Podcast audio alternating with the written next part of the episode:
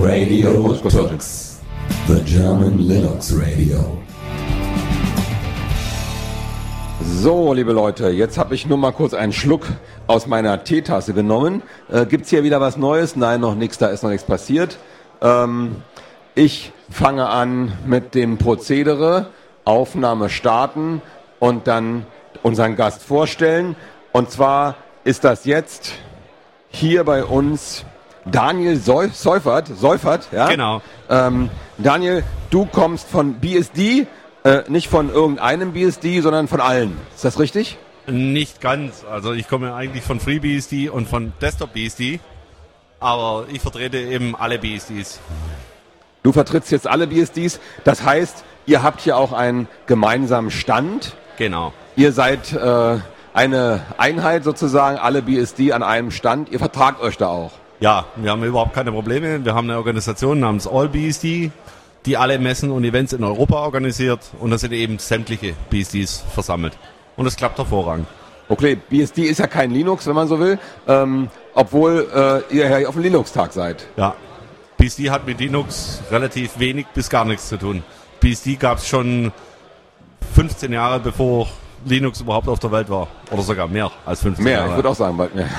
Äh, also Linus war da damals noch als äh, Sandkasten Genau. äh, Kellner unterwegs, ja, so in der Art. Ähm, und die BSDs haben also eine längere Entwicklung und auch viele, viele Entwickler mit sich getragen. Wie viel sind denn eigentlich bei BSD so am entwickeln?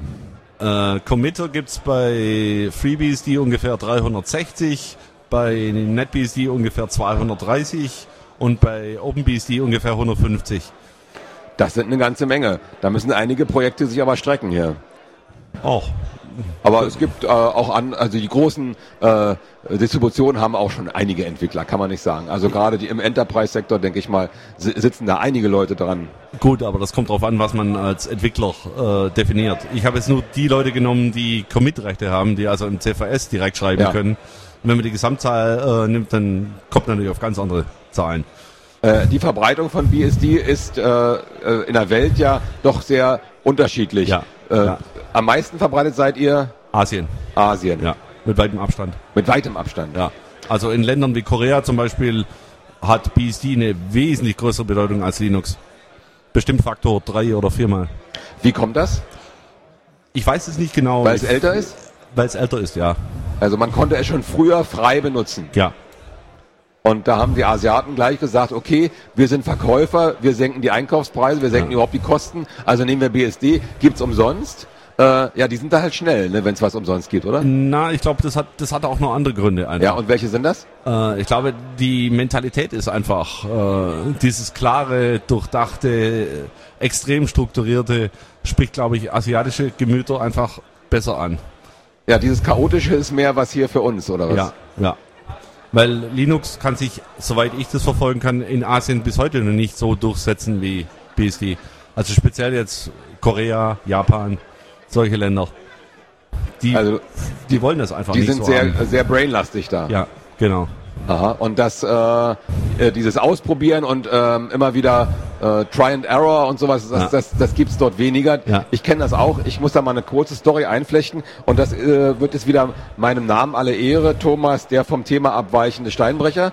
Ähm, ich habe in dem Jahre 1980 einen japanischen Techniker gesehen, der saß bei uns an einer äh, LCD-Maschine, die damals so diese LCD-Anzeigen herstellte und die war kaputt, diese die Maschine.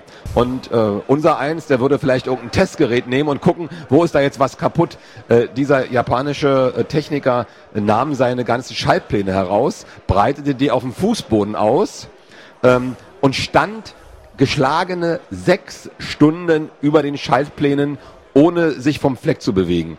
Also er schaute und schaute und schaute, dann ging er an, an dieses Gerät ran, das war eine Maschine, die war so um die 25, 30 Meter lang, äh, ging an einen Einschub ran, zog den raus, äh, drehte da einen Schalter um, steckte den rein und sagte, jetzt geht's wieder. Ja.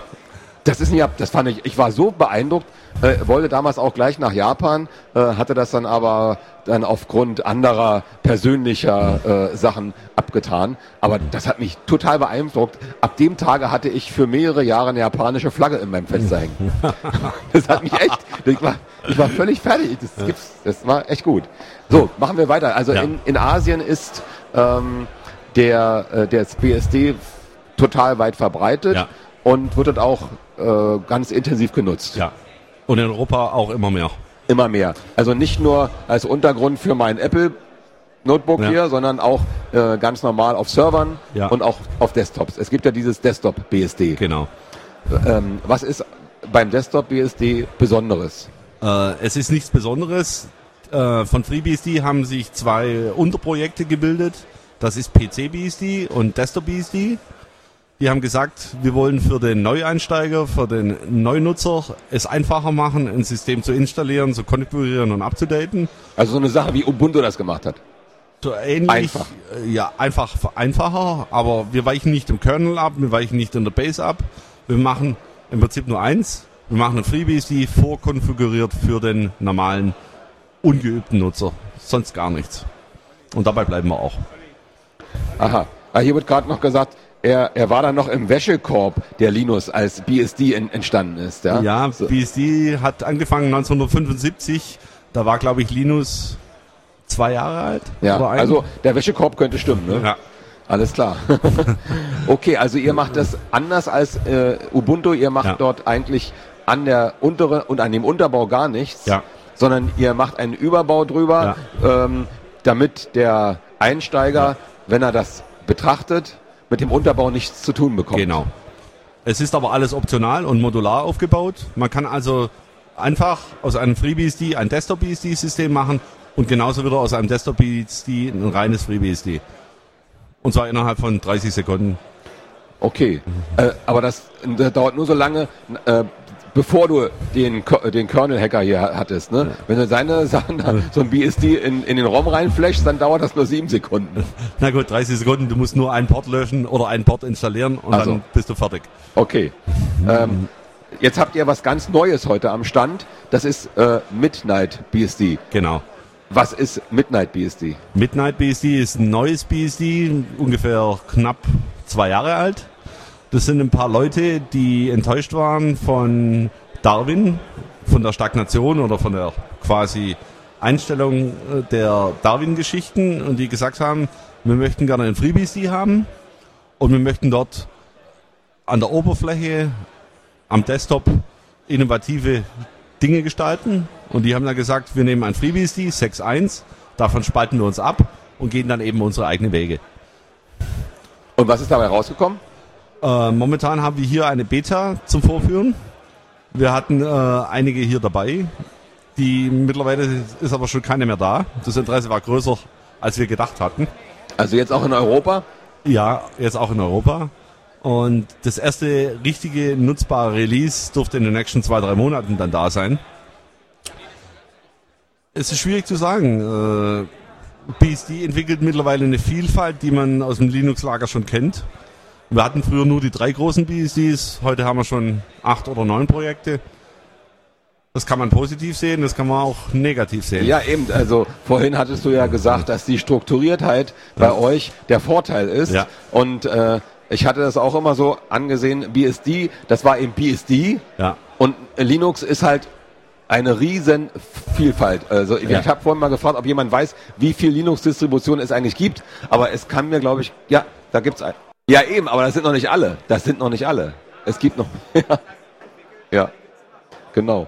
Also wir wissen ja, dass es auf DistroWatch über 300 gibt, aber es sind nicht alle. Es gibt einen Haufen äh, äh, Linux-Distributionen, die da nicht verzeichnet sind. Ja. Und jetzt fangt ihr auch so an. Wollt ihr euch denn da äh, irgendwie annähern oder wollt ihr euch von eurem alten System verabschieden, Nein, dass es so nein, strukturiert voranging? Nein, äh, die großen Projekte, wo die Hauptmasse ist, sind im Prinzip eigentlich immer nur noch die traditionellen FreeBSD, NetBSD und OpenBSD. Und die anderen versuchen halt äh, eben neue Wege zu beschreiten, auch ohne den Ballast. Tradition ist ein Vorteil, das kann aber auch zum Nachteil gereichen. Man kann mit einem strukturierten System, was über Jahrzehnte gewachsen ist, eben schwerer innovative Wege beschreiten.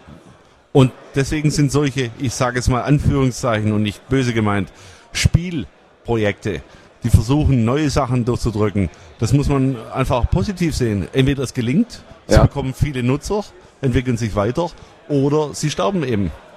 Genau, also wenn man immer in den eingefahrenen Gleisen bleibt dann und nicht nach rechts und links mal guckt, Ja. dann kann man auch keine Innovationen äh, mitnehmen, die irgendwo nebenbei entstehen. Genau. Ja? Also man kann Innovation ja nicht in seinem Inhouse zwingen. Innovation ist irgendwo in der Welt, die muss man mit aufnehmen. So, Genau. so seht ihr das jetzt, ja, Ja. dass ihr also mehr Innovationen da reinbringt. Und hier kommen auch gleich so Fragen rein. Ähm, das weiß ich selber nicht. Äh, weil ich habe auf meinem BSD hier auf dem Mac Firefox und Thunderbird gibt's ja auch, ne? Ist also kein Problem. Äh, warum auch nicht? Und dann ist hier noch eine Frage, ist die Treiberunterstützung von BSD genauso gut wie bei, wie bei GNU Linux? Das kommt drauf an. In manchen Bereichen äh, ist sie besser, was zum Beispiel bestimmte RAID-Controller, SCSI-Hardware etc. betrifft. In manchen Bereichen wie DVB, T-Karten, äh, Soundgeräte ist sie deutlich schlechter. Und im weitesten gehenden Bereich von normaler Hardware ist sie identisch. Identisch, ne? Also ja. man kann schwer eine generelle Aussage treffen. also ich habe mit meinem BSD auch schon vor zehn Jahren die aktuellsten äh, SCSI-Controller ansteuern Ja. können. Das ging immer. Und vor allen Dingen RAID-Systeme ließen sich damit super gut aufsetzen. Bis Das, zum heutigen Tage. das, ja klar. Aber schon vor zehn Jahren ging das Ja. super gut. Ähm, da hatte Linux noch nichts davon gehört, denke ich mal. Und es gibt auch aktuelle äh, Normal-Hardware. Ich hatte heute auch die Frage, da ging es um SATA-Controller, die unter Linux, ich benutze keins, äh, anscheinend auch des Öfteren Probleme bereiten. Die sind sicherlich in BSD, also FreeBSD in dem Fall, besser unterstützt als in Linux, soweit ich das sehen kann. Ja, SATA-Controller sind da wirklich ein Problem. Es sei denn, äh, unser Channel sagt was anderes. Sie haben da gerade was geschrieben, kann sein. okay. Ähm, BSD ist ja so eine Sache, äh, ihr habt gesagt, die vielen Entwickler, die ihr habt, die Strukturiertheit, die ihr habt und den asiatischen Markt. Demzufolge seid ihr natürlich auch in der äh, Lokalisierung in Asien weit fortgeschritten. Kann das sein? Ähm, wir haben von der Lokalisierung sicherlich dort einen Riesenvorteil. Also wenn ich zum Beispiel FreeBSD in aktuellen Fall nehme, wir haben mittlerweile unser komplettes Handbuch auf Mongolisch äh, und dort eine sehr aktive Gruppe. Also da gibt's dann in Asien in Bereichen äh, Leute, die da machen, das, da ist man nur erstaunt. Ja. Also, Also- die, die können das auch, selbst die, Mongolen. Also die, die sitzen nicht in ihrer Jute, Jute und, und kochen ihren Kaffee da. Und die haben da also nicht teilweise gemacht, sondern drei Mann haben komplett alles auf Drei Mongolisch. Mann. Drei Mann komplett auf Mongolisch. Das Und- komplette System, also alles intern auch. Äh, intern nicht, da ist alles noch Englisch, Ja. aber die komplette Doku, die haben sich erstmal die Werkzeuge selber entwickeln müssen, damit sie das in ihrer Sprache überhaupt Ja, darstellen eben. können Das war jetzt die nächste Frage. Äh, wie machen die das mit einer englischen Tastatur? Die müssen ja wahrscheinlich erstmal äh, Tastatur und, und, und so also Grafiktreiber, Ja, ja. um die Buchstaben dazu. Ja. Äh, die haben das geschafft. Die haben Russisch genommen als Basis und haben dann ihr Mongolisch okay, ja, das stimmt. Das hat, hat eine Ähnlichkeit von der Schrift. ja, von der. Schrift her. Aber äh, die haben das komplett geschafft, drei Mann. Also da muss ich wirklich in den Hut ziehen. Die Jungs, die müssen geärgert haben wie die Tiere. Ja, also das gibt's Lokalisierung Deutsch, wird hier gefragt. Ja, also ich auf meinem MacBook hab Deutsch hier. Ja, natürlich, selbstverständlich. Logisch. Klar. Okay, Frage. Welches BSD würde äh, für einen Anfänger und PC x64-User empfohlen werden können? Also der einfachste Einstieg ist sicherlich äh, entweder PC-BSD oder Desktop-BSD zu benutzen. Ja. Ja, einfach beantwortet. Ja. PC, BSD oder Desktop BSD. Ähm, wo kann man das sich runterladen, wenn man jetzt keine äh, CD hier mehr er ergattert hat? Äh, Desktop BSD gibt's nur als DVD mittlerweile, DVD? weil einfach CDs, äh, wir haben uns entschieden, äh, mit CD-Sets von vier oder fünf CDs, ist einfach unpraktisch. Und heute hat jeder ein DVD-Laufwerk. Und also, ein Image kann man. ein Image kann man sich auf den äh, Webseiten entweder Desktop BSD net oder PC BSD org einfach downloaden. also auch für den PC, für den x64 da. Ja, selbstverständlich, klar. Ja. Vor alles fertig. Ja, Also als Image starten kann man auch als. ja. ja. Kann man sich auch eine VMware angucken vorher, wenn man es testen will. Alles kein Problem. Und jetzt äh, die nächste Frage, äh, weiß ich nicht, ob man das beantworten kann. Äh, läuft der X-Server auch unter BSD? Der X-Server ist unter BSD gelaufen, da gab es noch gar kein Linux. die Okay. Leute sollten sich mal die Lizenz angucken von X. Da kann man einfach oben, wenn er startet, der X-Server, kann man durchlesen, wo das, wer da alles schon mal drin stand. Es Genau. stehen ja unheimliche Firmen immer in diesen ganzen Annalen, die da vorne wegstehen. Ja. Gibt es äh, Aptitude apt-get auch für BSD? Nein, gibt es nicht. Gibt es nicht. Aber es gibt ein äh, Debian-Unterprojekt, was versucht, ein Debian zu machen mit einem FreeBSD-Kernel. Debian K FreeBSD. Die haben ein Aptitude und äh, apt und dergleichen. Jetzt kommt noch eine Frage von einem ganz jungen Menschen. Das können wir wahrscheinlich beide auch nicht verstehen. Äh, Frage 64-Bit-Unterstützung. 64-Bit-Unterstützung FreeBSD war das erste Betriebssystem, soweit ich weiß, das überhaupt eine 64-Bit-Variante lauffähig hatte. Meiner Meinung nach auch. Ja. Ja, Es gab kein anderes. Ja. Ähm, gibt es Geschwindigkeitsunterschiede einer BSD-Installation gegenüber einer GNU Linux-Installation? selbstverständlich gibt es die. Das kommt aber immer auf den, den äh, speziellen Fall an. Wenn man zum Beispiel mehr Prozessorsysteme nimmt, äh, also ich sage jetzt mal vier Cores hoch bis zu 16 Cores, ist FreeBSD momentan sicherlich das performanteste Betriebssystem überhaupt. Äh, Dafür gibt es natürlich wieder äh, andere Bereiche, äh, da sieht die Sache schon wieder ganz anders aus. Wenn ich jetzt einen Samba zum Beispiel laufen lasse oder FreeBSD, dann ist er in der Regel langsamer, als wenn ich das selbe Samba auf dem Linux-System. Das merke ich leider selbst. Ja. diese, diese Frage kann man schlecht generell beantworten. Ja, ja. Also es kommt immer natürlich auf die Konfiguration an Ja. und auf das System, was drunter Ja. läuft. Ne? Äh, was sieht bei MySQL anders aus, sagt er hier? MySQL langsam oder schnell? Äh, es war früher so, dass äh, Postgres deutlich schneller war als MySQL auf derselben FreeBSD-Maschine. Das hat sich aber schon stark gewandelt. Man hat sehr viel gemacht. Äh, es gab und gibt in MySQL sehr viele Linux-spezifische Optimierungen. Äh, wir haben aber in FreeBSD libthread und KSE und dergleichen erneuert und der Unterschied ist ziemlich stark gesunken. Äh, Nochmal, jetzt, wir waren ja vorhin schon mal bei Ja. demjenigen, der dort als Anfänger mal BSD starten will. Wie sieht denn so eine Installation von BSD aus? Also äh, ich könnte das auch erzählen, wie das geht, aber wir haben ja jemand hier. Äh, es gibt, je nach BSD, gibt es entweder die Möglichkeit, einfach alles von Scratch, Scratch zu bauen, so wie meinetwegen bei Slackware, wie bei LFS und dergleichen.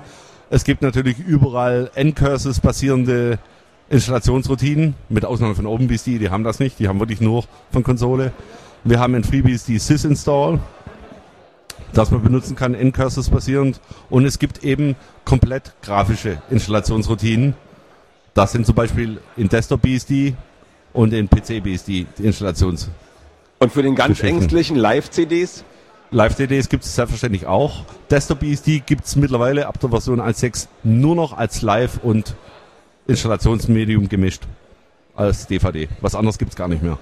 Dann äh, gibt's natürlich hier ähm, noch so eine Linux-Frage, eine Paketverwaltung. Wie macht ihr das bei BSD? Es Für die gibt- Linuxer. Es sind echt hier die ganzen jungen Ja, Linuxer, die das fragen. Äh, wir haben verschiedene Paketverwaltungssysteme. Äh, die Basis äh, ist auch schon ziemlich alt, die FreeBSD-Ports. Äh, von diesen FreeBSD-Ports haben sich dann die OpenBSD-Ports herausentwickelt und wir haben als jüngsten Vertreter Package Source von NetBSD ausgehend. Package Source hat einen äh, immensen Vorteil. Wir können dort Paketverwaltung über Betriebssysteme hinweg machen. Das heißt, mit Package Source können wir Applikationen upgraden und installieren, sowohl äh, auf Solaris als auch Linux als auch auf BSD-Maschinen. Ähm, jetzt wird hier gefragt noch, welches Soundsystem benutzt BSD? Äh, die Frage kommt auch relativ oft. Äh, Linux hat ALSA. In FreeBSD äh, benutzen wir in der Regel OSS. Es gibt auch äh, ALSA als Port, aber das scheint wohl nicht sonderlich gut zu funktionieren.